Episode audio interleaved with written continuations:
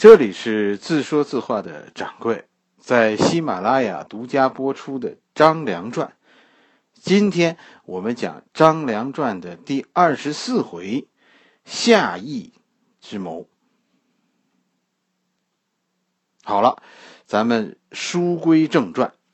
十八王，我们其实还剩下几个，咱们不讲了。不是说他们不重要，所有的十八王。在当时，都是举足轻重的人，都是一方诸侯。但是，就对全国的影响来说，剩下的这几位不那么重要。史书上对他们的记录不是很多，他们的事情我们了解的其实很零星。咱们接着还是说张良。前面我们说到刘邦在汉中起兵。是吧？夺取了秦地，真正做了秦王，并且受到秦国百姓的拥戴，一场秦楚大战再次爆发。这可以算是战国末年那场争夺的继续。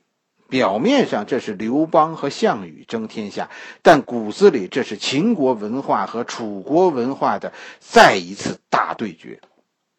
秦国文化背后是从商鞅改革以后开始的地主政治，楚国文化背后是贵族制度。项羽分封的这些贵族实际上就是倒退，要让时代返回到战国。楚汉战争争的不是个人的恩怨，而是我们这个国家的未来。这个世界到底谁说了算？刘邦一开始得到大家的拥戴，是吧？刘邦的军团曾经有几十万人，偷袭项羽的首都彭城，就是现在的徐州，一举攻破徐州。但刘邦在军事方面的才能啊，我们现在看真的是很有限。项羽可是军事天才，居然项羽只带了少量的骑兵，彭城一战，项羽翻盘了。彭城之战，我把它留给了《项羽传》，因为这是项羽人生最华彩的部分。项羽一生其实很短暂，从巨鹿之战以后，是吧？斩杀王离，成为诸侯眼中的上将军王；到张瑜之战降章邯，而后呢，大战齐国，逼死田荣，最高潮就是彭城之战，反败为胜，打破刘邦。项羽几乎就是天神附体，所过之处人仰马翻。你看战国楚军很彪悍吗？其实不是，但到了项羽手中，楚人真的是让人畏惧啊。所以彭城之战以后我们会讲，在项羽这这的故事里，我们一定会讲彭城之战。彭城一战，刘邦战败。就就这种联军，啊，你你能想象当时的众叛亲离？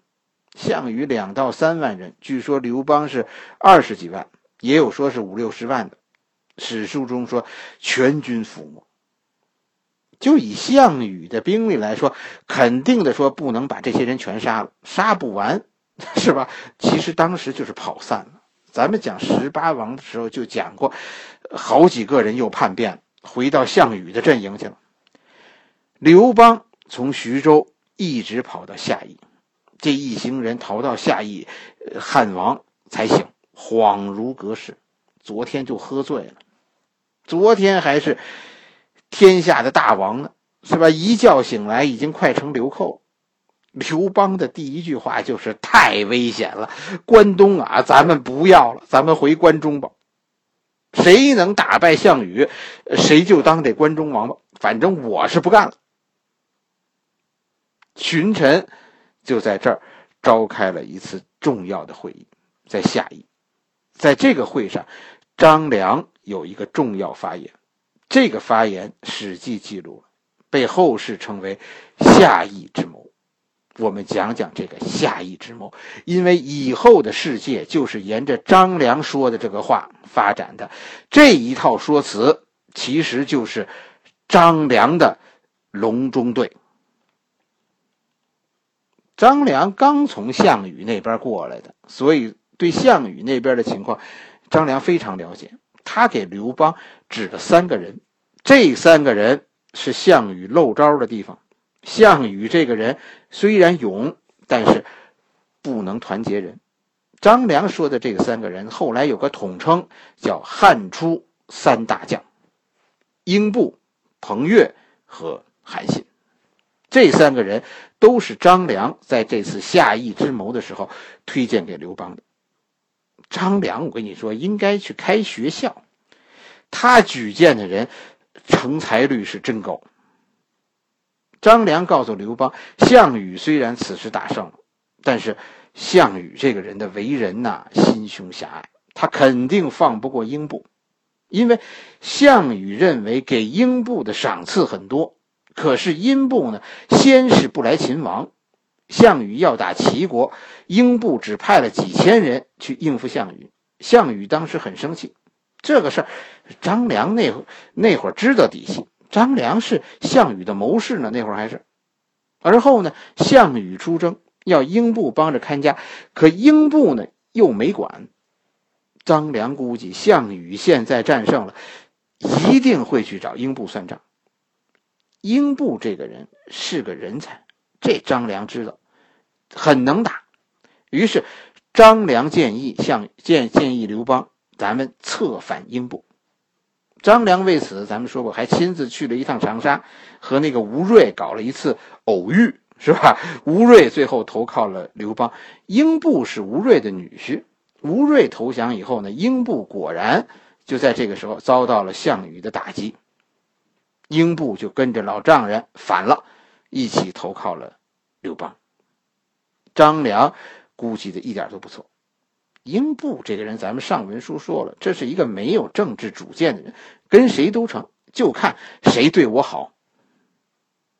英布最后虽然没有能战胜项羽，但英布的反叛，就这个时候的反叛，他拖了项羽的后腿。项羽的主力是龙惧。龙惧不得不前往九江平定英布叛乱，项羽算是后院失火，这给刘邦赢得了六个月的喘息时间。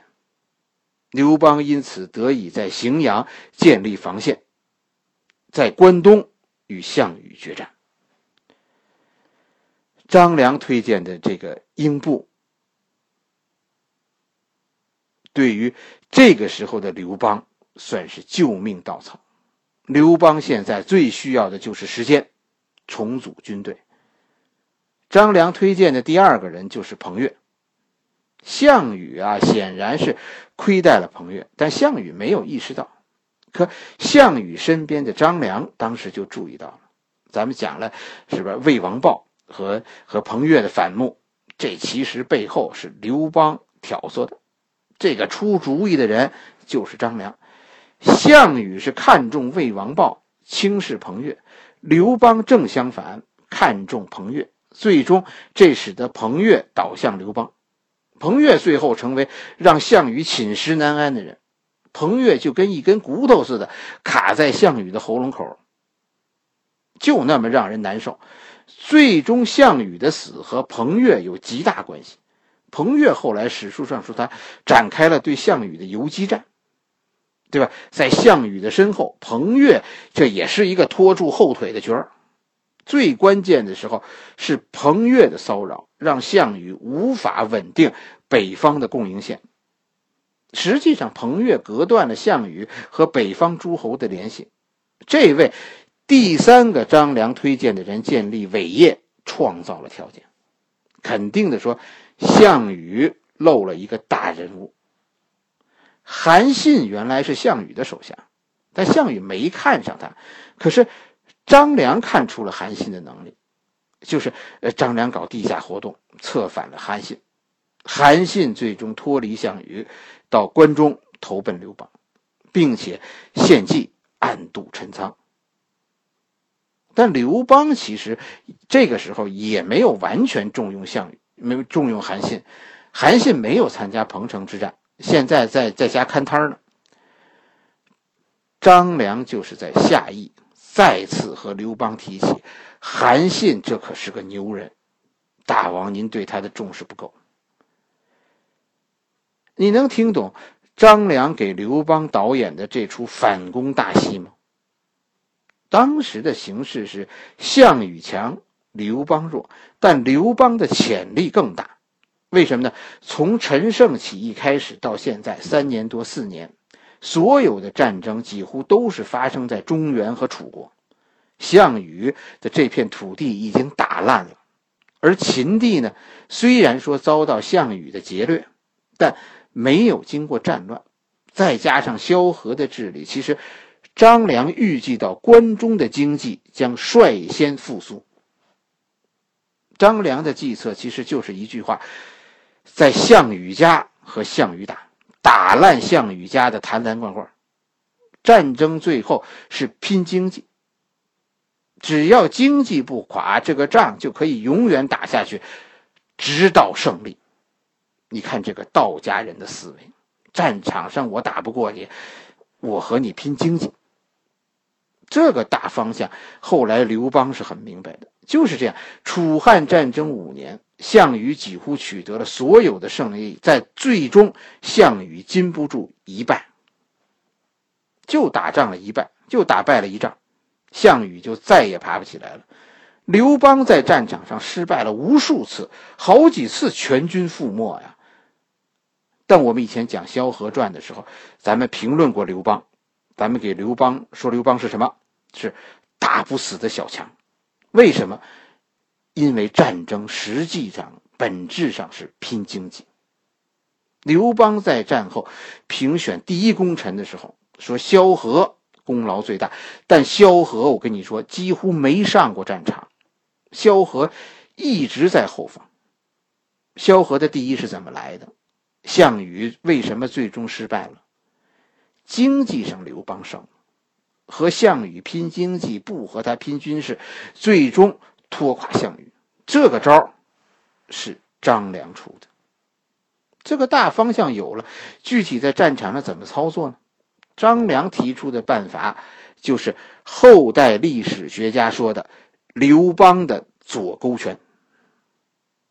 英布在南，彭昱在北，是吧？两个人死死的拖住项羽的大腿，让项羽。不能扩军。项羽的军队因为物资不足，所以始终没有足够的兵力。